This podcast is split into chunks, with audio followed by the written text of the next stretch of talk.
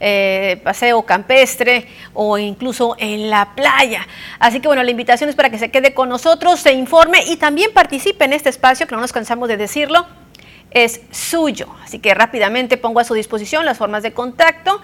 Nuestra línea de WhatsApp 6442042120 a través de Facebook en las noticias TVP Obregón. Por lo pronto, vámonos con la primera información y desde muy temprano le comento, familias cajemenses eh, emprendieron precisamente la carretera para poder disfrutar de esta Semana Santa. Cajemenses se dieron un descanso de la pandemia de COVID-19 y acudieron a los centros recreativos y de esparcimiento rumbo a la presa Álvaro Obregón, donde además de disfrutar de los espacios abiertos, pueden disfrutar de las aguas aún heladas del río Yaqui. Estamos a que se vengan aquí a salir de la rutina porque los niños están muy enfadados ya, para agarrar un lugarcito y estar tranquilos.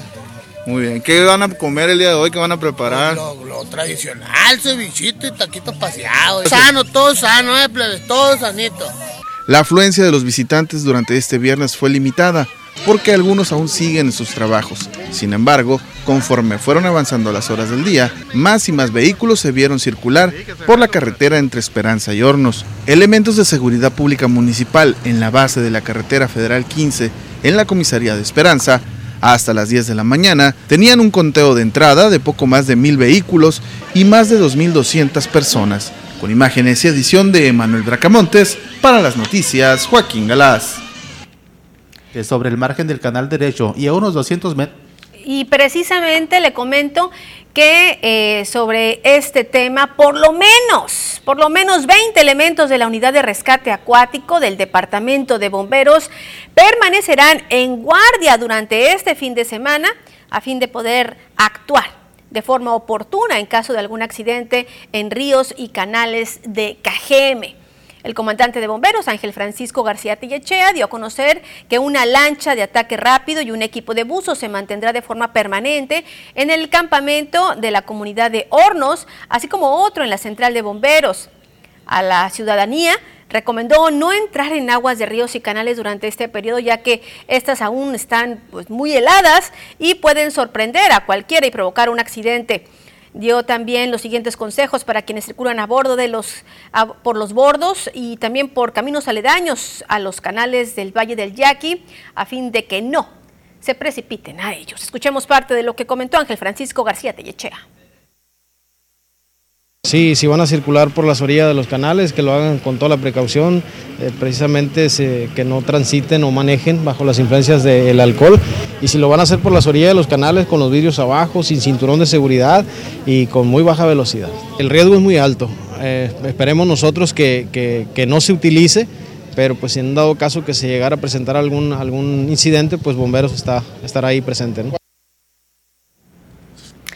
Y bueno, mientras este operativo, le comento, se realiza, en donde participan alrededor de 400 personas entre policías y también corporaciones de auxilio, el titular de la Secretaría de Seguridad Pública en Cajeme, Cándido Tarango Velázquez, dio a conocer que no se descuidará la seguridad en las colonias y comunidades rurales mencionó que día a día se trabajan en estrategias nuevas para combatir las incidencias delictivas y que para este fin de semana se destinará un patrullaje especial a las colonias y sectores específicos con el fin de que por las vacaciones pues los amantes de lo ajeno y criminales no hagan de las suyas. También exhortó a la población a pues a, a tomar parte de esto denunciando al 911 cualquier situación sospechosa. Escuchemos parte de lo que dijo. Ya está diseñado el, dispositivo. Tan es así que vamos a darle mayor seguridad a las, a las colonias donde sabemos que las familias, por ser Semana Santa, lo toman como asueto y se van al campo, a la playa y en este caso eh, a los recorridos, a disfrutar de la naturaleza de aquí, de, los bellos paisajes que tiene Obregón. Ya no estamos en semáforo rojo, eh, pero necesitamos aprender y tal parece que no queremos aprender, no queremos aceptar las cosas. Es cierto, estamos en semáforo eh, disminuido, semáforo amarillo, pero eh, no bajen la guardia. Ya hemos tenido bastantes decesos de familiares, de amigos, de compañeros, de seres queridos.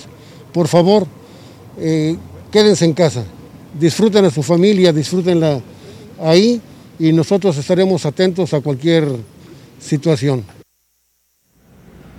Y bueno, por rumbo de la central de autobuses de Ciudad Obregón, pues ya desde hace varios días permanecen precisamente listos para poder atender a los viajeros durante este fin de semana. Al momento, el equipo de seguridad está autorizado para llamar la atención a quienes no cumplan con la aportación del cubrebocas, a la vez de que se facilitará el uso de gel antibacterial.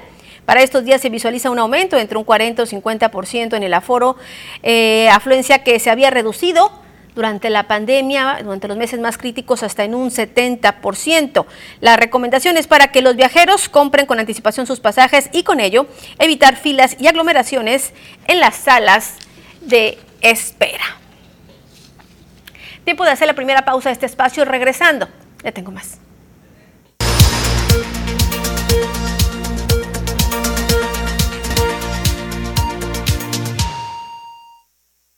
Las autoridades en materia de sanidad. Cecilio Luna Salazar manifestó que a pesar de las buenas intenciones que se tienen por parte del movimiento nacional denominado Abre mi Escuela, el regreso a las aulas es un tema muy delicado que no debe de tomarse a la ligera debido a que la pandemia sigue siendo un grave problema de salud pública. Destacó la necesidad de que la entidad se encuentre en color verde dentro del semáforo epidemiológico que haya otras condiciones más como la vacunación de los maestros, de los alumnos y establecer la, la sanitización de los planteles educativos. Finalmente, el, eh, líder de la Asociación de Padres de Familia explicó que esta medida de querer regresar a clases presenciales es una postura muy válida ante la preocupación que existe eh, del desarrollo del proceso, sobre todo de enseñanza-aprendizaje, de quienes están llevando eh, las clases virtuales en estos momentos, sin embargo reitera que aún no están dadas las, las condiciones para que se pueda regresar a las aulas.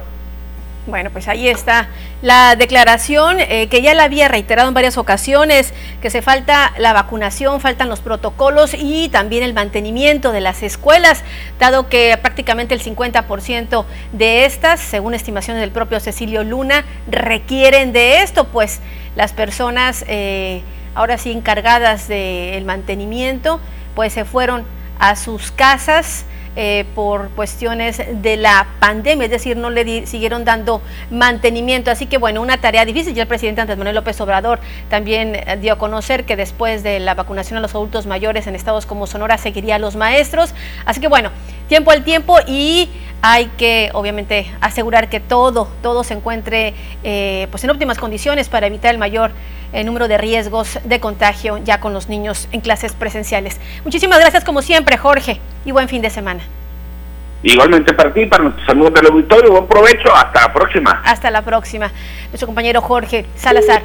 Y mire, eh, también le quiero comentar que este 2 de abril, hoy, se cumplen 16 años, 16 años de la desaparición del periodista eh, Alfredo Jiménez Mota el periodista especializado en temas policíacos, desaparecidos un día como hoy del 2005. Él trabajaba para el Imparcial cuando se suscitó su desaparición. Hasta el momento pues las familias, la familia de Alfredo pues continúa esperándolo. Su madre Esperanza en entrevista precisamente para el Imparcial pidió valentía y resignación a los padres de periodistas desaparecidos o asesinados en el país para afrontar el dolor que causa una situación como la que pasa su familia ya desde hace eh, muchos años. También recomendó a familiares de, periodistas apoyar al 100% a la profesión, a sus hijos, a lo que le guste desarrollar a sus hijos.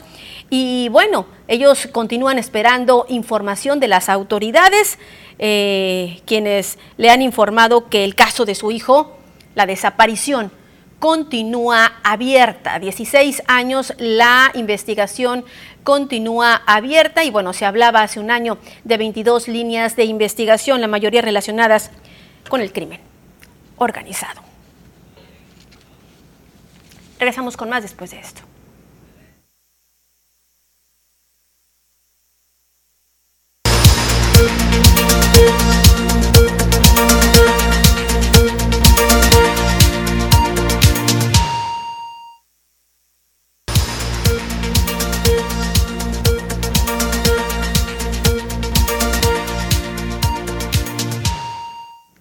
El Papa Francisco conmemoró este día precisamente este Viernes Santo, la pasión la Pasión de Cristo con una celebración en la Basílica de San Pedro del Vaticano, en la que el predicador de la Casa Pontificia, Raniero Cantalemesa, afirmó que la causa más común de división entre los católicos es la política, fíjese, que toma ventaja sobre la religión.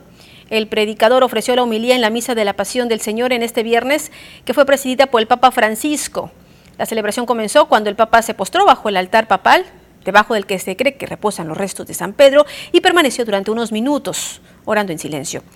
Después Jorge Bergoglio se sentó en un trono frente a la escultura de San Pedro y así permaneció en silencio escuchando la homilía, quien afirmó que la fraternidad se construye exactamente como se construye la paz, es decir, empezando de cerca, eh, no con grandes esquemas, con metas ambiciosas y abstractas. Antes de terminar, el predicador recordó que el Concilio Vaticano II confía en particular a los laicos la tarea de poner en práctica en las diversas situaciones históricas las enseñanzas, bueno, las enseñanzas sociales, económicas y políticas del Evangelio, las cuales pueden traducirse en opciones incluso diferentes cuando sean respetuosas con los demás. La liturgia del Viernes Santo es la única del año en la que no hay consagración, pero sí comunión. Y bueno, este día el Papa presidirá el Via Crucis, que representa el camino de Cristo de la Cruz, pero al igual que el año pasado, esta se realizará en una plaza de San Pedro vacía por la pandemia del COVID y no en el Coliseo romano, como ya es tradición, el Coliseo por ser un símbolo de la persecución y del sufrimiento de los primeros cristianos. Y bueno, ya con temas, con temas locales, le comento que, bueno, desde ayer en la noche fueron reforzados los filtros sanitarios en puntos turísticos eh, de Sonora contra el COVID-19. Estarán más estrictos, por lo que se pide a la población optar por quedarse en casa para evitar largas filas. Este fue el mensaje que dio el secretario de Salud, Enrique Clausen Iberri. Dice, en los filtros está habiendo grandes filas, no pierdas tu tiempo, no salgas a las playas ni pueblos, evita aglomeraciones, hay que disfrutar la familia en casa. Ese fue el mensaje. Compartió que en el mapa Sonora anticipa, varios municipios de Sonora están a punto de pasar a color naranja, lo que implicaría más restricciones, por lo que se pide a la población solo salir de casa en lo esencial. Iberri agregó que se tiene información precisa de que el COVID en la tercera ola es mucho más virulento, mucho más contagioso y mucho más mortal.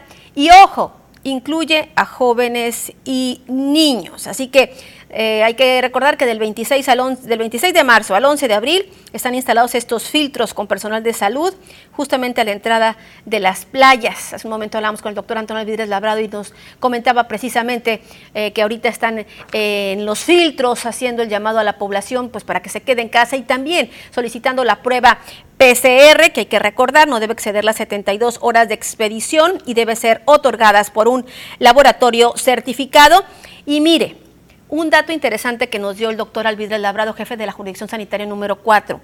Hasta este día, la positividad de casos en Cajeme, que estuvo prácticamente hace semanas a un 11 y se elevó un 17, hoy se ubica en 29. Es decir, que 29 de cada 100 personas que se les hace la prueba resultan positivas, va en aumento. Y la capacidad hospitalaria que llegó a estar a 5, 10%, ya se encuentra en 22%. Así que bueno, prácticamente Cajeme y Guaymas están a unos puntitos de pasar ya a otro semáforo, al semáforo naranja. Así que el llamado es a seguirse cuidando, seguir las medidas de sanidad y evitar en lo posible salir, hacer nada más lo esencial y quien también hace un llamado a las y los ciudadanos que aún no han ido a recoger su credencial para votar, que fue tramitada durante el año pasado, es decir, durante el 2020 o o, o, hasta el 12 de febrero de este año, es el que realizó la vocal del registro eh, federal electoral, Rosario, eh, Rosario del Carmen Román Bojorques. La funcionaria precisó que las y los ciudadanos tienen hasta el sábado 10 de abril, es decir, del día de mañana en 8 para recogerla, de lo contrario serán retiradas del módulo o de los módulos, en este caso que son tres aquí en Cajeme, y resguardadas, pudiendo ser entregadas después de las elecciones.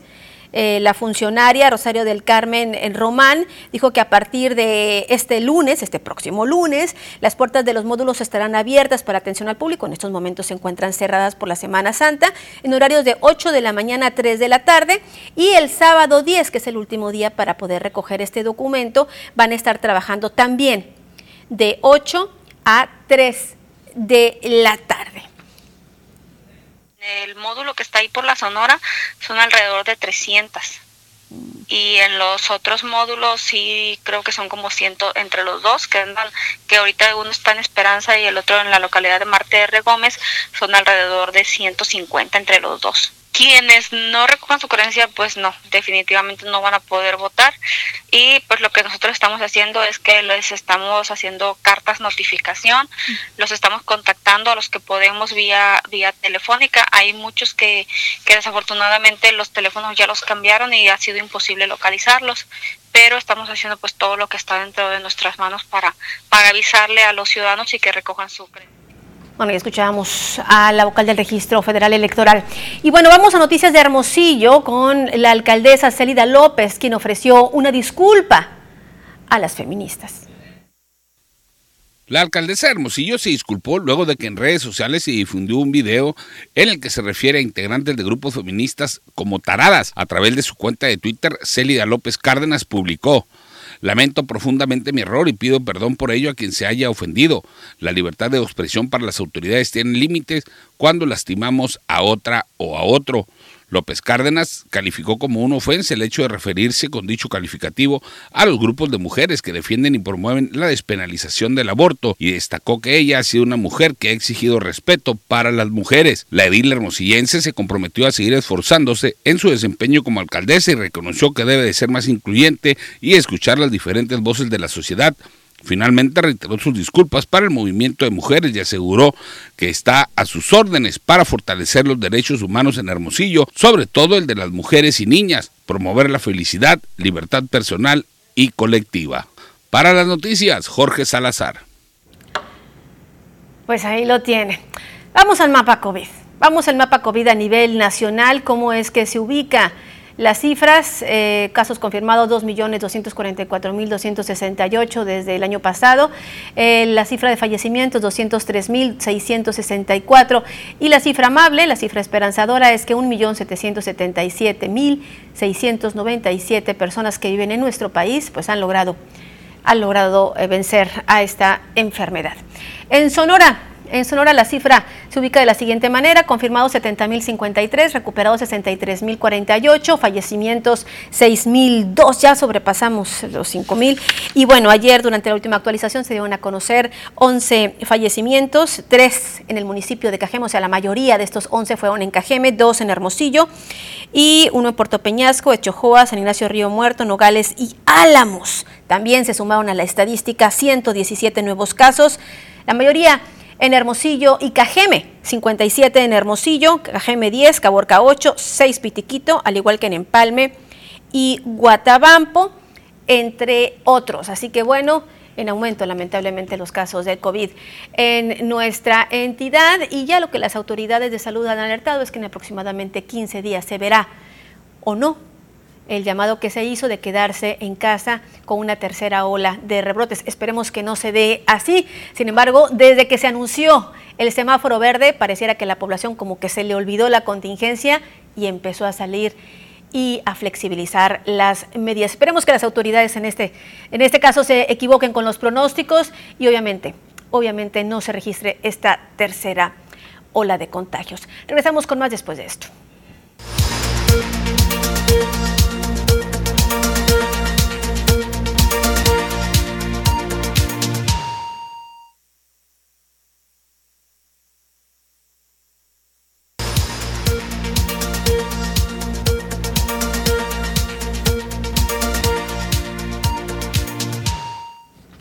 Continuamos, continuamos con más en este Viernes Santo y en este día de asueto. Y bueno, le comento que tras concluir ya el foro alterno de la sociedad civil que se organiza paralelo al Foro Oficial Generación Igualdad de México a 26 años de la Cuarta Conferencia Mundial de la Mujer, realizada en Beijing, en el 95, conocida hoy como Beijing más 25, colectivos feministas de Sonora condenaron lo que llamaron violencia institucional en México ante el desdén, señalaron de los tres niveles de gobierno para garantizar a las mujeres el que tengan pues eh, la seguridad y la libertad. Esto ante las constantes desapariciones de mujeres, de niñas, adolescentes y también los constantes feminicidios. Las activistas, entre ellas la Red Feminista Sonorense, Marea Verde, entre otros, Oasis de San Ignacio de San Luis Río Colorado, entre otros, recriminaron el desconocimiento de la gravedad ante la violencia feminicida que se ha agravado por el confinamiento del COVID-19 en todo el país y la falta de actuación en consecuencia por el Ejecutivo Federal ante los últimos datos arrojados por la Encuesta Nacional de Victimización y Percepción sobre la Seguridad Pública 2020. Mientras el Ejecutivo Federal declara en su acto inaugural la inexistencia de la impunidad, la realidad y los propios datos oficiales lo desmiente. Seis de cada diez víctimas no denuncia por causas atribuibles a la autoridad. Solo una de cada diez de los delitos se denuncia y el Ministerio Público inicia una averiguación previa o carpeta de investigación en siete de cada diez de los casos, es decir, el 69%. Estas son las cifras negras de la impunidad. Allá escuchábamos a Leticia Burgos Ochoa, integrante de la red feminista sonorense de aquí de Cajeme. Y bueno, siguiendo con el mismo tema de violencia, eh, le comento que eh, las, ah, el colectivo de las Madres Buscadoras de Sonora, en este caso Cecilia Flores Armenta, de nueva cuenta acudieron al municipio de Guaymas en base a un llamado anónimo y localizaron localizaron un cuerpo calcinado justo en el sitio donde han localizado este tipo de hallazgos durante cuatro ocasiones en lo que va de este 2021. Por cuarta ocasión, el colectivo de las Madres Buscadoras de Sonora localizó un cuerpo calcinado en la comisaría de Ortiz en el Valle de Guaymas. Fue en enero pasado cuando el colectivo localizó 19 fosas con restos triturados y calcinados. En esta ocasión, se trató de un reporte anónimo que recibieron el pasado domingo. Cecilia Flores Armenta, líder del grupo, mencionó que en esta ocasión solo acudieron las integrantes del colectivo al negarse la policía de Ortiz a brindar el apoyo, bajo el argumento de requerir un oficio. Al momento de la entrevista, Flores Armenta dio a conocer que personal de servicios periciales ya se había llevado todos los restos para su análisis. Todo, todo, todo se llevaron. Nosotros lo trabajamos, lo cernimos, lo sacamos, lo cernimos, le dejamos todo bien acomodadito para que nada más llegaran y se lo llevaran. La activista narró que dichos espacios continúan siendo utilizados por la delincuencia, dado que al llegar continúan encontrando cuerpos recientes. En esta ocasión, manifestó que localizaron restos dentales, así como una especie de metal derretido entre los restos óseos. Era un cuerpo semicalcinado, ¿verdad? Porque tenía carne todavía tenía piel y había, había pedazos de carne con sanguaza. Con edición de Manuel Bracamontes, informó para las noticias TVP, María Celeste Rivera. Híjole, tremenda la labor que estas mujeres, valientes mujeres realizan. Y bueno, de hecho también nos contaban que eh, las autoridades de la Fiscalía no traen cernidor para poder realizar estas labores, que ellas las tienen que realizar y ya entregarles todo, nada más para que lo trasladen a las instalaciones eh, del laboratorio estatal para su análisis. Parte de lo que comentaba esta valiente, mujer incansable, ¿eh? incansable. Y bueno, le quiero comentar también en temas policíacos, Cajeme pues continúa con esta ola de violencia. Justamente el mes de marzo terminó con 50 ejecuciones, eh, con 50 ejecuciones este tercer mes del año. Y bueno, el primer hecho de este eh, mes de abril se registró en las inmediaciones del Valle del Yaqui, en donde ocurrió el hallazgo del cuerpo sin vida de una persona, un hombre, en el interior de las aguas de un canal ubicado por la calle 1203. Posteriormente, un ataque armado se suscitó en la comisaría de Cocorit, en donde resultó lesionado un hombre apodado El Sapo, quien fue trasladado a un hospital para recibir atención médica. Más tarde, en la colonia Nueva Creación de la misma comunidad, eh, Cocorit, fue encontrado en el interior de una construcción en estado de abandono el cuerpo de un sujeto cuya identidad hasta el momento se desconoce. Ya elementos de las diferentes corporaciones pues hicieron acto de presencia eh, para poder tomar nota de lo ocurrido, como siempre lo hacen. Momento de hacer nuevamente una pausa, pero regresando, vamos con los deportes.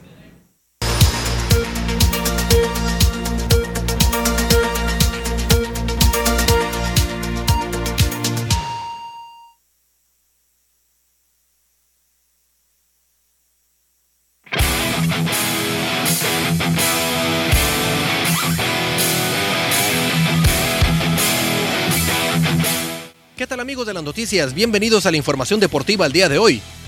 Después de que la estratega de la selección mexicana Gerardo el Tata Martino consideró ilógico que Carlos Vela únicamente esté disponible para convertirse en refuerzo de cara a los Juegos Olímpicos de Tokio 2020, el director técnico del equipo nacional mexicano sub-23 Jaime Lozano enfatizó que comparte la misma idea que el timonel de la selección mayor, motivo por el que Lozano puntualizó en que las determinaciones en su equipo van de la mano de la misma intención y la filosofía que Gerardo el Tata Martino, por lo que descartó la posibilidad de que el delantero de Los Ángeles LAFC sea uno de los refuerzos del equipo. De igual manera, no descartó que puede existir la posibilidad de que los Juegos Olímpicos no se cuenten con refuerzos mayores de 23 años después de la destacada actuación de los jugadores en el torneo preolímpico. Tras estas declaraciones del entrenador del Combinado Nacional Sub-23, respaldó las palabras expresadas el lunes pasado por Gerardo el Tata Martino previo al encuentro ante Costa Rica, donde externó su negativa ante la poca disposición de Carlos Vela con la selección mexicana. Lozano respaldó las declaraciones del Tata Martino sobre la postura de Carlos Vela y con ello quedó descartada la posibilidad de que sea refuerzo del trío olímpico.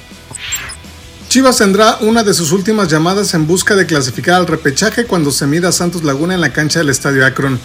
Y es que actualmente los malos números tienen al rebaño fuera de la zona de liguilla y en los últimos lugares de la tabla general. Por si fuera poco, se verán las caras con un equipo lagunero que liga nueve partidos sin perder ante Chivas en cualquier cancha. El equipo de Guillermo Almada liga siete victorias y dos empates en los más recientes duelos en los que se vio las caras con el rebaño. La última victoria de Chivas fue en la comarca lagunera en el torneo de apertura 2016 cuando se impuso 1 por 0. El panorama no luce sencillo para unas Chivas que se juegan sus últimas cartas en busca de acceder al repechaje.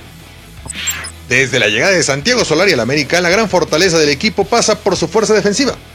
En el papel, las Águilas aparecen como la segunda mejor saga del certamen con 8 tantos recibidos por 7 que han recibido Cruz Azul y Monterrey respectivamente.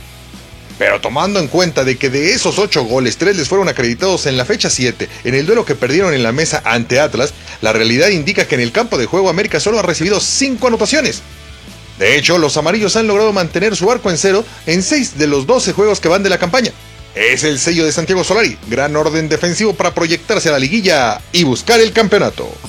Emanuel Aguilera, defensa del América, presumió la fuerza defensiva del equipo que sería el menos goleado si no hubieran perdido un partido en la mesa. No, creo que lo, principal fue eh, empezar eh, primero desde, desde el orden, ¿no? Creo que lo hemos hecho bastante bien, de menos a más. Creo que sí hemos sido un, equipo bastante sólido.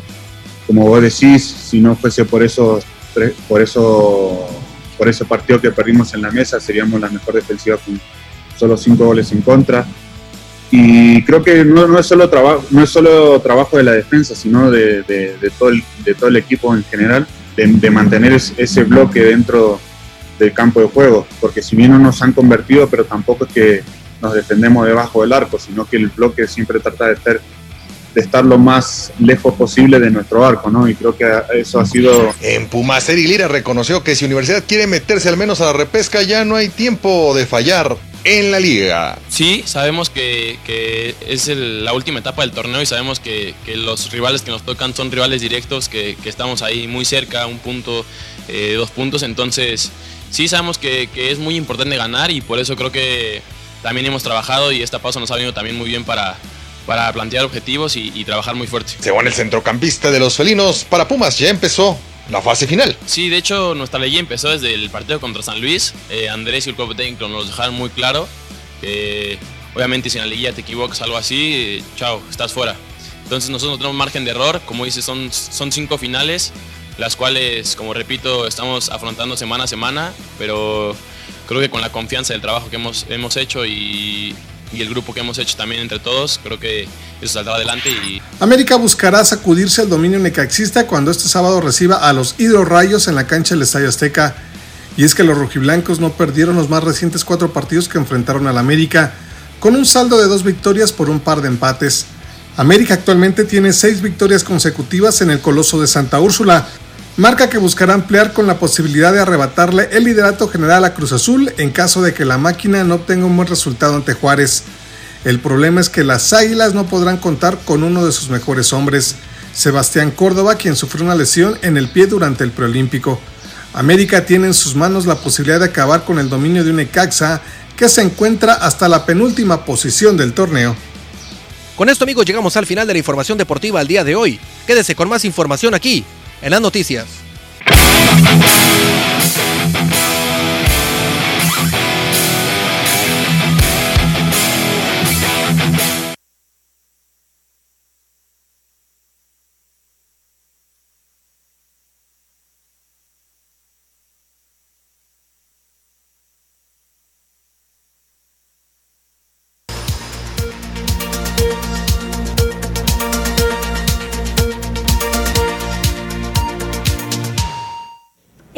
Importantísimo que usted no se pierda el pronóstico del tiempo a tres días con mi compañera Diana Zambrano.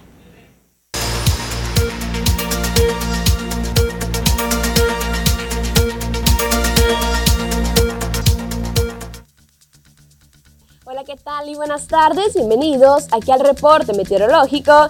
Qué gusto acompañarlos ya en esta tarde de viernes, ya por fin fin de semana. Damos inicio con el mapa nacional para conocer las temperaturas actuales en algunos puntos importantes del país, comenzando por la frontera, en Tijuana actualmente con un cielo mayormente nublado y 23 grados, La Paz el día de hoy se mantiene totalmente despejado con 30 grados, Guadalajara 29, Acapulco con 33 grados y ya para finalizar más al sur con Mérida, agradable el día de hoy con 25 grados. Pasamos a conocer las temperaturas actuales en nuestro estado. En Sonora podemos ver valores de temperatura, los cuales varían entre los 27 y los 35 grados que nos esperan los próximos días, comenzando en el sector de Navojoa. Mañana sábado se mantiene mayormente nublado. Ya para el domingo se comienza a despejar totalmente. Las máximas que van a variar entre los 35 y los 39 grados para el sector de Navojoa. Ya para Ciudad Obregón, actualmente con 34 grados. Mañana, al igual que el domingo, incrementan las temperaturas. Las máximas van a variar entre los 34 y los 39 grados con cielos despejados. Y las mínimas que se prevén entre 14 y los 17 grados para el sector de Ciudad Obregón. Ya para Guaymas, actualmente con un cielo totalmente despejado, cambia para el día de mañana con cielos parcialmente nublados, ya domingo se mantiene totalmente despejado, las máximas que van a variar entre los 25 y los 32 grados para este fin de semana, ya las mínimas que se prevén de entre 17 y los 20 grados para el sector de Guaymas. Ya en Hermosillo, la capital actualmente con 32 grados. Ojo, el día de mañana tenemos una máxima que alcanza los 37 grados. Ya para el domingo tenemos 41 grados con cielos totalmente despejados. Las mínimas que se prevén de entre 17 y los 18 grados para el sector de Hermosillo. Respecto a la fase lunar, nos mantenemos aún en luna llena. La salida de la luna a las 0 horas con 35 minutos. La puesta de la luna a las 10 horas con 2 minutos. La salida del sol a las 6 de la mañana con 9 minutos. Ya para finalizar, la puesta del sol a las 18 horas con 38 minutos. Hasta aquí el reporte meteorológico. Espero que tengan una excelente tarde.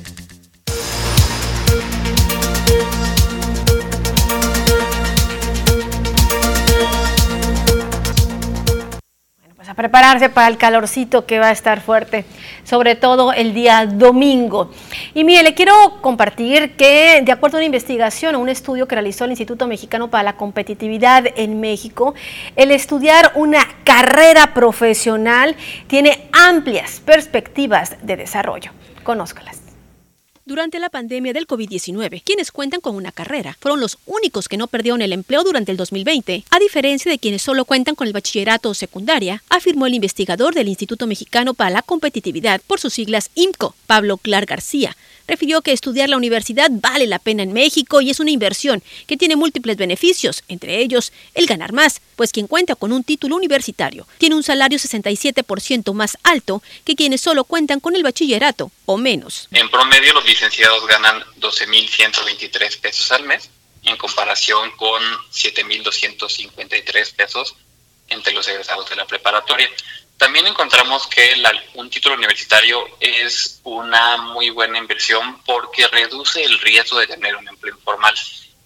El estudio llamado Compara Carreras, que realiza el IMCO de manera anual desde hace seis años, presenta datos que corresponden al 2021 en todo el país, utilizando información de la Encuesta Nacional de Ocupación y Empleo del INEGI.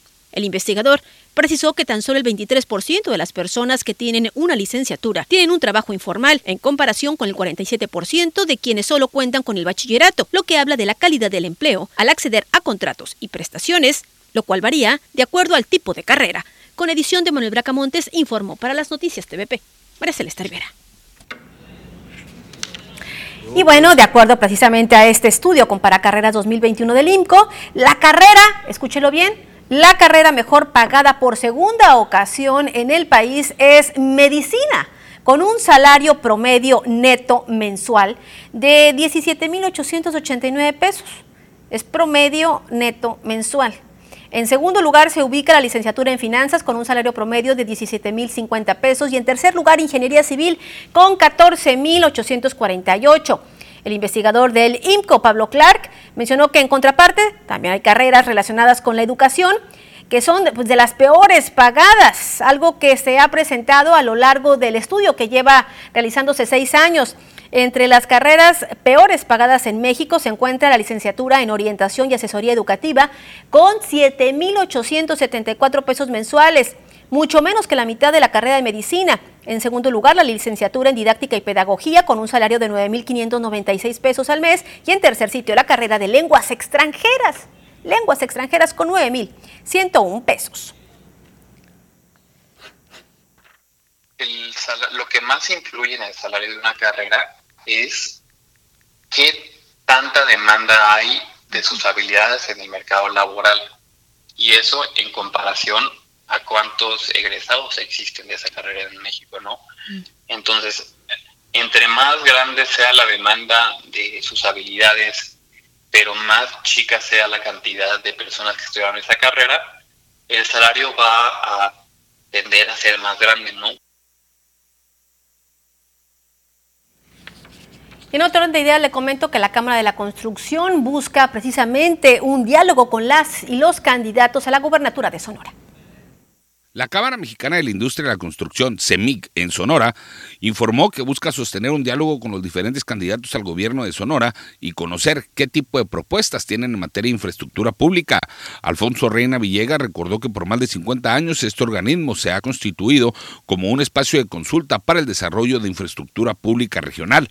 El dirigente de la CEMIC en la entidad dijo que es fundamental tener un acercamiento con los diferentes candidatos al gobierno de Sonora para conocer cuál es la propuesta que tienen para el desarrollo de infraestructura pública para los diversos municipios que conforman la entidad.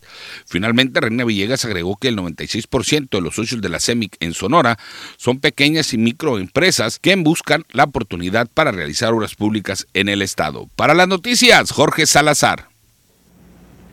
Y bueno, Omar Guillén Partida, usted seguramente lo recuerda, como subsecretario de Comercialización acá en Sonora, dio a conocer que su candidatura por Alianza Va por Sonora a la Diputación Federal por el sexto distrito electoral ya quedó formalmente registrada ante las autoridades electorales. El exfuncionario mencionó que fue el pasado 23 de marzo cuando la alianza conformada por el PAN, por el PRD, realizó el trámite correspondiente ante el INE. Destacó que actualmente se encuentra trabajando junto con su equipo en las actividades que a llevar a cabo a partir del próximo 4 de abril, fecha en la que iniciará con sus actividades proselitistas. Mencionó que no solo el resultado, sino la experiencia que ha adquirido a través de los diferentes cargos públicos, como de elección popular que ha ocupado durante, durante su trayectoria, pues le permiten tener un conocimiento del sentir de los cajemenses y en vez de ello, dijo, construir una plataforma política propositiva. Así que, bueno, pues ahí tiene el 4 el 4 ya arranca precisamente actividades proselitistas. Y bueno, en otra información también le quiero compartir que nueve panistas, nueve panistas contenderán por las diputaciones locales cobijados por la alianza Va por Sonora. Como parte de la Alianza Va Sonora, conformada por los partidos de Acción Nacional, Revolucionario Institucional y de la Revolución Democrática, al primero de estos le tocó postular candidatos a nueve de los 21 distritos electorales locales. Fue la Comisión Permanente Estatal del Partido Albiazul, a través de una sesión virtual extraordinaria, la que aprobó las propuestas de designación de candidaturas a las diputaciones locales para este próximo proceso electoral. De acuerdo a un comunicado emitido por dicho instituto político, la propuesta de la Alianza Va por Sonora se distingue por contar en su mayoría con candidaturas de perfil ciudadano con experiencia y capacidad en el servicio público.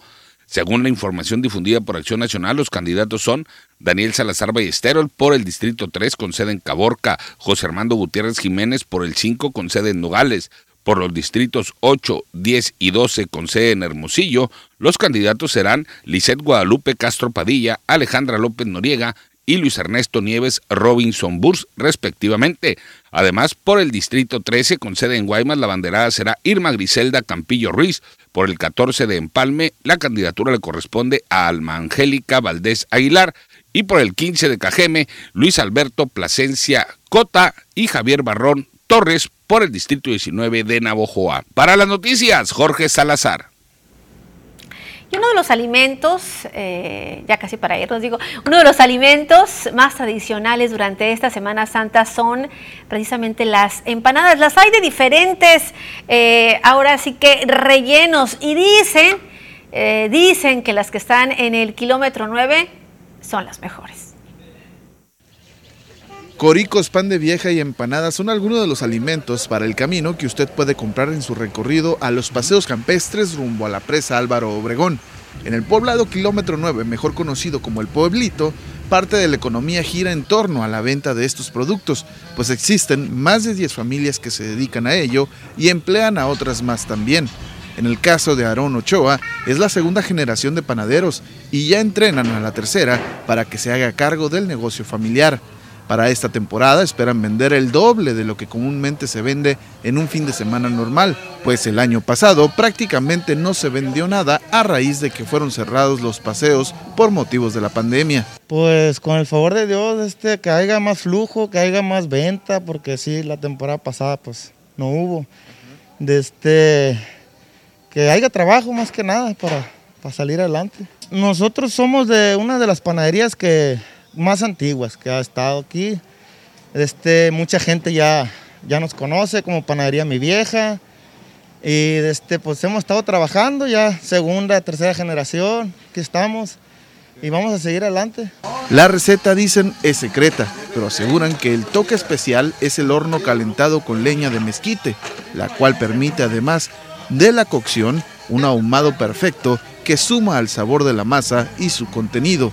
Las familias de este poblado invitan a los viajeros a consumir lo local, ya que en esta Semana Santa ayudan a recuperar la economía del pueblo. Con imágenes y edición de Manuel Bracamontes, para las noticias Joaquín Galás. Bueno, de veras, de veras que se antojan.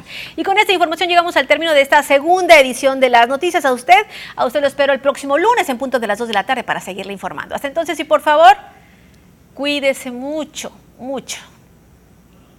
Música